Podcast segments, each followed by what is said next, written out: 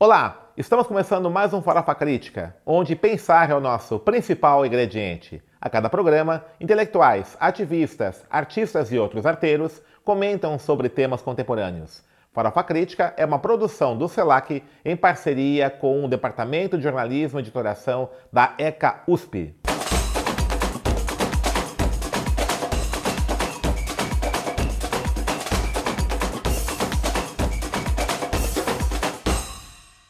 O Farofa Crítica de hoje recebe Natália de Oliveira, integrante do Conselho Municipal de Política de Álcool e Drogas e também da Iniciativa Negra para a Política de Drogas. Natália de Oliveira é uma antiga ativista em prol da legalização das drogas no Brasil. Natália, obrigado por ter aceito o nosso convite. E eu queria que você começasse comentando um pouco sobre essa nova lei aprovada a nível federal sobre a questão das drogas. Né? Qual a sua, sua visão sobre isso? Obrigada, professor Denis, pelo convite. É, obrigada a todo mundo que estiver assistindo, né? É, a gente tem, no momento, a gente tem no, no Brasil algumas leis que estão, foram aprovadas ou estão para ser aprovadas relacionadas às drogas.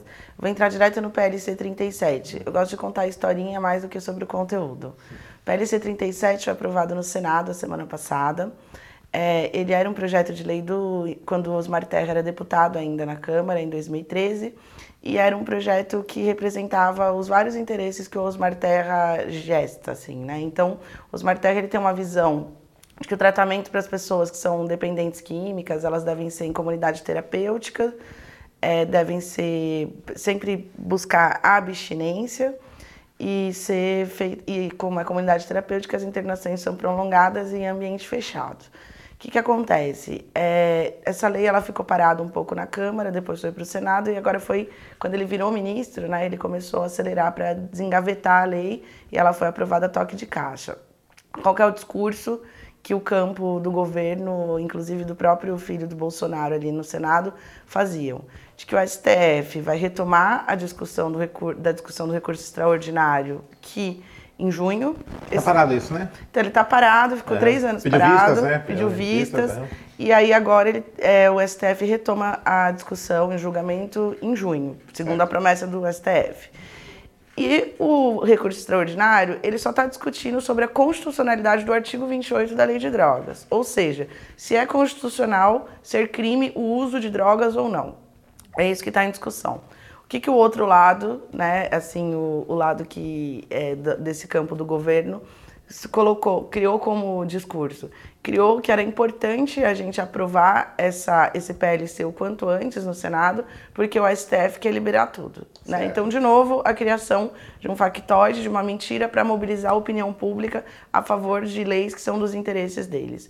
O Osmar Terra foi pessoalmente para o Senado para pressionar os senadores a aprovar a lei. Osmar Terra como ministro, né? Então essa intervenção do executivo ela é preocupante porque é onde se negocia é a destinação de orçamento, né? E onde se, eh, se negocia emendas parlamentares, certo. toda essa coisa da corrupção e foi aprovada toque de caixa, né? Não passou nas outras comissões do Senado, como foi um pedido de mais de 70 entidades da sociedade civil que assinaram um manifesto então teve pouco tempo de discussão.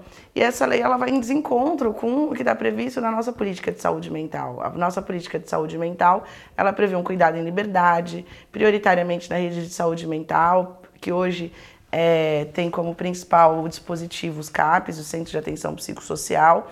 Então, com, a, com a, o entendimento de comunidade terapêutica também, são espaços de tratamento, a gente vê claramente um desvio do recurso público, que ao invés de sustentar uma política pública que foi construída né, ao longo dessas últimas décadas, indo direto para comunidades terapêuticas, que são organizações de cunho privado, que não tem uma legislação específica, então, portanto, é mais difícil de você fazer fiscalização sobre como deve funcionar, não é um dispositivo previsto na RAPS, na Rede de Atenção Psicossocial, e muitas delas são ligadas a grupos evangélicos, né? Grupos então é um lobby desses grupos, né? É um lobby. É um lobby, né? Uhum. É um lobby e tem muitas denúncias, né, de violação de direito em comunidade terapêutica. Várias não têm uma equipe técnica, várias tem os próprios internos que cuidam dos outros internos, denúncias de violência física, de privação de comunicação dos, do, das pessoas que estão internadas é, com a família. Tem até um relatório recente do Conselho Federal de Psicologia, feito junto com o Comitê de Combate à Tortura no Brasil, que buscou fiscalizar aí várias comunidades no Brasil que tinham denúncias já há tempos que o Conselho ia acumulando e comprovou violações de, diversos, é, de diversas maneiras, né? Então, é, essa, essa discussão é muito complicada né, no Brasil. Né? Uhum. Você tem um tom muito moralista, ainda muito forte na discussão de drogas e tudo isso. É, você integra a, a, Iniciativa Negra para uma nova política de drogas, uhum. né? uma uhum. organização aí que está se formando Sim. e tem atuado né, uma proposta nova de política de drogas. Né? Que proposta é essa que vocês defendem? Como é que, como é que, tá, como é que, tá, como é que, tá, como é que vocês pensam alternativa em relação a esse tipo de discussão que tem tomado Sim. conta no Senado, na Câmara, tudo isso? Bom, o que a gente tem dito é a Iniciativa Negra por uma Nova Política sobre Drogas tem até esse nome porque ele surge como iniciativa, né? Agora estamos entrando no quarto ano, se consolidando como uma organização da sociedade civil, mas primeiro era um movimento. É que a política de drogas no Brasil esconde a sua intencionalidade, né? Então ela se vende para fora como uma política que está preocupado em livrar o mundo das drogas, livrar as pessoas da dependência, do sofrimento e acabar com o crime organizado. Então veja como ela organiza a criação de inimigos internos dentro de um país para justificar uma ação letal, né, repressiva, por parte, é. repressiva por parte das forças de segurança pública, para justificar um judiciário que só apresenta como solução de conflitos sociais o encarceramento. O Brasil está na casa do terceiro encarceramento, quando na verdade a intenção dela é manter né, esse status aqui dentro que a gente tem das hierarquias raciais. Né? É, então a gente costuma dizer que a política de drogas, né, que falam que é a guerra às drogas, ela esconde a sua intencionalidade e a partir principalmente da década de 70, 80 no Brasil, ela ajuda a sofisticar os meios do Estado de fazer essa manutenção que trata de maneira é muito distinta a população pobre e negra e o restante da população, né? Então, a gente vê que a política de drogas, claramente, nas áreas mais pobres, né, ela, ela, ela é tratada de um jeito, é como se só existisse guerra nas favelas, se só tivesse tráfico nas favelas, e nos centros urbanos não, quando na, é, nos grandes centros ali da elite, enfim, uhum. e quando na verdade a gente sabe que droga, ela circula em tudo quanto é lugar, né? Sim. Não é na favela que tem solo para fazer plantação de maconha, que onde estão os laboratórios para fazer refinaria, né? Então é um varejo. Então por que não existe um investimento em investigações sérias, né, para diminuir essa oferta dessas drogas? A própria justiça né? tem um tratamento diferenciado, né? Você pega o caso aí é emblemático do Rafael Braga, né, que foi uhum. preso com algumas gramas, né, de de maconha, e segundo ele foi plantado, né? Hum. E o caso daquele, daquele filho da desembargadora, que tinha quilos e quilos e foi. Que parece que viciado, realmente é, ele era, é, ele era do, envolvido. Toneladas ali e tal. E a desembargadora, a justiça mandou ele para uma comunidade terapêutica, né? Não foi punido. Exato. É. é. Quando a gente olha para esses casos, é muito fácil de entender a ação do judiciário, né? O Rafael Braga, sobretudo, assim como várias pessoas pobres, tem dificuldade de acesso à, à, à defesa né? Então, a Defensoria Pública que a gente tem no Brasil, ela ainda não consegue cobrir todos os casos, né? todas as pessoas que chegam, atendimento quase automático. E tanto é que do sistema de justiça é o órgão que sempre recebe menos recursos, menos que os TJs, menos que os ministérios públicos. E quem tem acesso à defesa pode passar por um processo de julgamento, né? Então, pagar um advogado particular que é, acompanhe os seus interesses que foi o caso do filho da desembargadora. Sim. Então o Rafa, ele foi preso com uma pequena quantidade. Os únicos testemunhas eram os policiais, como uhum. acontece em 70% dos casos de prisão no estado de São Paulo por drogas. 70% basicamente o único testemunha são os policiais. Né? Então o que já leva a gente a questionar é, sobre a lisura do processo, né? sobre é, como ele foi feito, enfim porque não existe nenhum controle externo sobre as ações da polícia, né? Porque a polícia, ela tem boa fé, então o juiz, ele chega, o juiz, o é, policial chega, dá o seu testemunho, o juiz acata, não tem nenhum questionamento, né? As prisões, elas são feitas, é, em sua maioria, também em rondas, né? Então, num policiamento extensivo, elas não vêm derivadas de um processo de investigação longo, é por isso que quem é preso são sempre pequenos traficantes e nunca grandes traficantes. Nas grandes investigações, é, geralmente são presos grandes quantidades, né? Aconteceram investigações por parte da Polícia Federal em 2018 que tiveram apreensões de toneladas grandes em portos, né? Porque ali sim, né? Você consegue ter uma dimensão desse comércio que é transnacional. Então, de cocaína saindo do Brasil, indo para a Europa, via containers que saem é, é muito de estranho, né? do Brasil. pegar assim, uma pessoa que mora, é, um jovem né, de, de periferia, controlar um, um ciclo tão complexo como esse, né? Sim. Aeroportos, portos, né? É muito Exato. estranho, né? Como é que você pode ir? Exato, né? Esse jovem tem helicóptero, helicóptero ele é. conseguir mandar no porto, no porto isso, de é, Santos, é, é. no porto. Então, é. é um sistema mais complexo. Exatamente. Só que chegar nesse sistema faz a gente desvelar todo um sistema corrupto. Inclusive é o que eu sempre insisto, as pessoas tendem a reduzir a corrupção só aos policiais. Quando a gente, a, a gente entende que os policiais eles também estão ali naquela ponta desse varejo, né? Pra, o, eu sempre brinco que o crime ele é organizado porque ele se organiza dentro e fora do Estado. Se ele não tivesse essa capacidade para continuar operando, ele seria crime desorganizado, por isso certo. que chama organizado. Então não tem um Estado paralelo, né? Você tem uma, uma inclusão desse crime no Estado. Exatamente, é. em todas as suas instâncias, né? Uhum. Não só no Estado, mas também no sistema financeiro, né? Porque você precisa em algum momento fazer a lavagem de dinheiro desse dinheiro que é fruto de venda de mercadorias que não estão previstas na economia de legalidade, né? Uhum. Então, e você acha que a legalização ela resolveria em parte isso? Qual é a sua opinião? A gente precisa, é, eu acho que para a gente conseguir ter transparência sobre procedimentos, inclusive do Estado, a gente precisa regulamentar as atividades econômicas. Né? E a gente faz uma discussão moral sobre drogas e escreve que droga é uma mercadoria. Então, é importante fazer a regulamentação econômica e a regulamentação vai permitir pesquisas para que a gente saia de um campo só enviesado e moralista sobre os impactos do uso disso na população, vai permitir políticas de prevenção séria, vai permitir pensar a qualidade do que tem sido usado, né? e vai permitir também a gente retirar uma economia que aí sim fortalece um poder paralelo, né? principalmente é, desses grupos que se beneficiam da venda, que se beneficiam é, pra, por fechar os olhos, né? Então, que participam dessa corrupção, e a gente pode trazer para o Estado o controle sobre isso, mesmo que ele seja explorado pela iniciativa privada. E a partir disso a gente caminhar até, por exemplo, debate um modelo de regulação que é o seguinte: a gente tem que pensar em como que essa mercadoria, que historicamente tem servido para promover o sofrimento e muitos danos à população negra e pobre, como que essa economia, se ela é trazida para a legalidade, ela pode ser utilizada para a promoção de políticas públicas que diminuam né, essa imobilidade social que a gente tem no Brasil. A gente precisa de um grande investimento econômico para diminuir essa desigualdade que a gente tem, que tem a ver com a concentração de renda numa elite muito pequena do Brasil, né, originária, muitas ainda daquela elite que veio da, escra da escravidão, uhum. latifúndios e etc. Uhum. É, e o, todo o restante do Brasil vivendo com muito pouco, né? Uhum. E isso que causa as grandes desigualdades, que não causa mobilidade uhum. né, de classe e vai fazer com que a gente tenha há muitos séculos as pessoas negras sempre no mesmo lugar ali de muita pobreza. É, inclusive, é, eu até comentei com a, com a Cláudia Adão, que esteve aqui, né, que o, a Rita Isaac, que foi relatora da ONU, é, lá do Fórum das Minorias, né, teve no Brasil em 2016, me parece, e ela comentou né, que o racismo no Brasil ele está sendo exacerbado pela política de guerra às drogas. Né? Exato. É, o que você acha disso? assim? Exato, é, essa, é, é, aquilo que eu falei no começo, é uma é. sofisticação desse uhum. mecanismo. Uhum.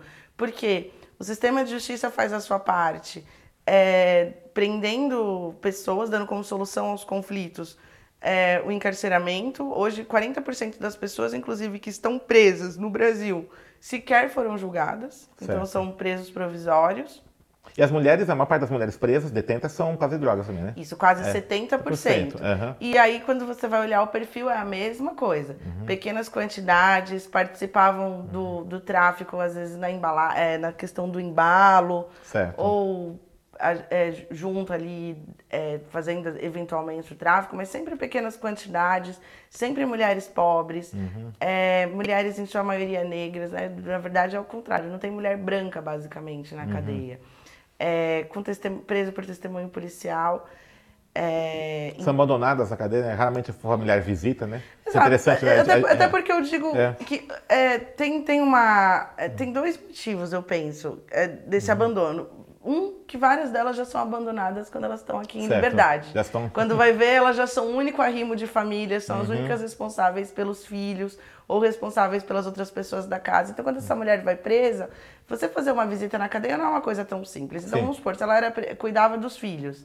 Aí os filhos ficaram com a avó, com as irmãs. Uhum. Esse familiar, para ele poder visitar a é mulher complicado. na cadeia, que nem às vezes está na capital, tem que fazer todo um de deixar os filhos antes, uhum. é, as crianças, poder levar. Mas tem também uma moralização, né? Assim, Sim. de é, condenar essa mulher para sempre ao abandono, o envergonhamento da família. Tem tudo quanto é caso. Uhum. É, e às vezes, quando um homem está preso, parte da família ainda está solta. Então a esposa vai visitar, ou as filhas, mas de uhum. fato os homens recebem muito mais visita do que as mulheres. Uhum. E é uma coisa interessante, assim, o, o, a atual, atual lei de criminalização das drogas, ela deixa a critério do juiz definir se é traficante ou é usuário, a quantidade não tem uma... Então, é, na prática... é uma arbitrariedade, é, né? Na prática, o juiz deveria analisar os fatos. Certo. O que não acontece? São julgamentos automáticos baseados no testemunho do policial. Então, uhum. ele já uhum. chega pré-sentenciado pelo policial que fez certo. a ação. Porque entender que é tráfico, às vezes, não precisa nem ter droga. Se a pessoa estiver em circunstância, território uhum. entendido como tráfico, e o policial chegar lá na frente do juiz e disser que ele estava, por exemplo, numa favela, o juiz automaticamente entende que esse sujeito é traficante ou participa do tráfico. Uhum. Então, o juiz, ele basicamente só dá a sentença. Né? Uhum. Tudo muito automatizado, né? Demora um uhum. pouquíssimo. É, é, cinco minutos a audiência de custódia. e esse pacote do Moro agora, do que vai pôr o plea bargain, na barganha, né? Como é que você está enxergando isso? Então, o pacote do. É, eu sempre falo assim que quando vem uma lei, é, essa lei ela vem para consolidar um pensamento e uma prática que já está em existência. Uhum. Então, já acontecem julgamentos automáticos.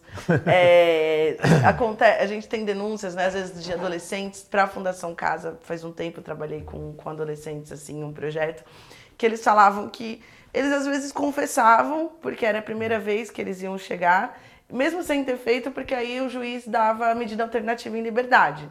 Só que eles não podiam voltar. Uhum. Mas tem, tinham casos, assim, que é parecido, né, com plié brasileira, é, então, o fato de, de policiais, né, assim, basicamente ter esse poder sobre determinar quem estava em situação de tráfico ou não, ele já existe. Então, o pacote do amor ele vem para consolidar, né, assim, todas as medidas que elas vão em desencontro com a lei, você precisa passar por um rito, né? O executivo precisa passar pelo ritual para parecer legal.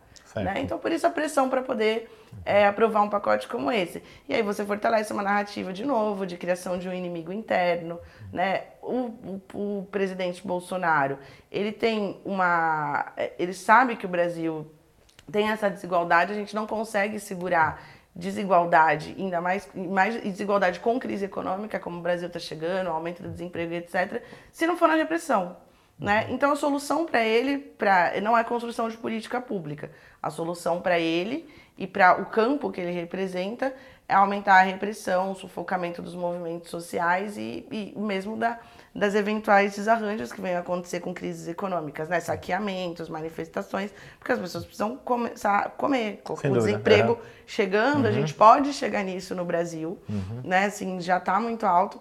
E aí o que ele faz é essa criação de inimigo interno, né? fortalecer, quer combater o crime organizado, uhum. ficar comprando arma de Israel, né, que são um dos grandes financiadores dele, né? Não vamos esquecer, o Bolsonaro ele não age sozinho, ele não pensa sozinho, pelo contrário, ele representa um pensamento, né, um, pensamento, um é. conjunto de interesses. Uhum. Então eles vão buscando dar esse tom de legalidade, que na verdade é um estrangulamento da nossa democracia e da conquista de direitos no Brasil. Infelizmente isso está acontecendo no mundo todo, né? Eu estive em Genebra agora numa reunião da ONU e há uma preocupação muito forte, né, nas Nações Unidas, na direitos humanos, com esse crescimento aí do nazifascismo, né, dessa, das políticas de intolerância, né, e a questão da guerra às drogas, acho que é um, é um elemento Exato. eficaz né, para justificar esse processo todos. Né? Exato, porque é. as pessoas. Claro que a dependência química pode levar muita gente a sofrimento, não estamos uhum. negando aqui o sofrimento da, que a dependência química pode trazer, né, tanto para o sujeito que está adoecido quanto adoecer os familiares, as pessoas ao redor. Sim.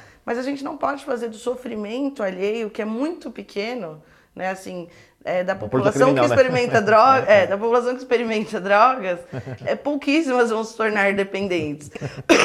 Uma justificativa para sair criminalizando todo mundo. Certo. Né? É esse que é o negócio. Então, Natália, obrigado pela sua presença. Está encerrando aqui nosso programa, né? Você fica o convite para você é, voltar aqui para conversar com a gente. Você quer fazer um merchan aí da Iniciativa Negra no site? Como é que é? Uma coisa? É, a Iniciativa Negra é para uma nova política sobre drogas. Agora a gente tem se constituído uma organização de, da sociedade civil. Devemos vir com várias novidades a partir de agosto. O nosso uhum. site ele ainda está em processo de remodelagem, né, que uhum. fala, refazer essa roupagem. Uhum. É, então até agosto deve estar no ar. E a gente tem o professor Denis, inclusive, sempre nos acompanhando, sempre orientou muito, até já orientou pesquisa, uhum. várias outras pessoas legais, e a gente deve atuar muito nesse tripé de advocacy, que é advocacy, pesquisa e uma pesquisa que consiga chegar na vida das pessoas, não fique restrito à academia. Uhum. Então é uma atuação com comunicação para engajamento muito forte. Ok, muito obrigado então, Natália. Obrigada. Então estamos encerrando mais um Farofa Crítica, que receber hoje Natália Oliveira, da Iniciativa Negra para uma Nova Política de Drogas. Acesse nosso site youtube.com.br barra farofa crítica. E para encerrar, fica a frase do nosso grande Bob Marley. Não fume cigarro porque você só tem dois pulmões. Fume a erva porque neurônio você tem milhões.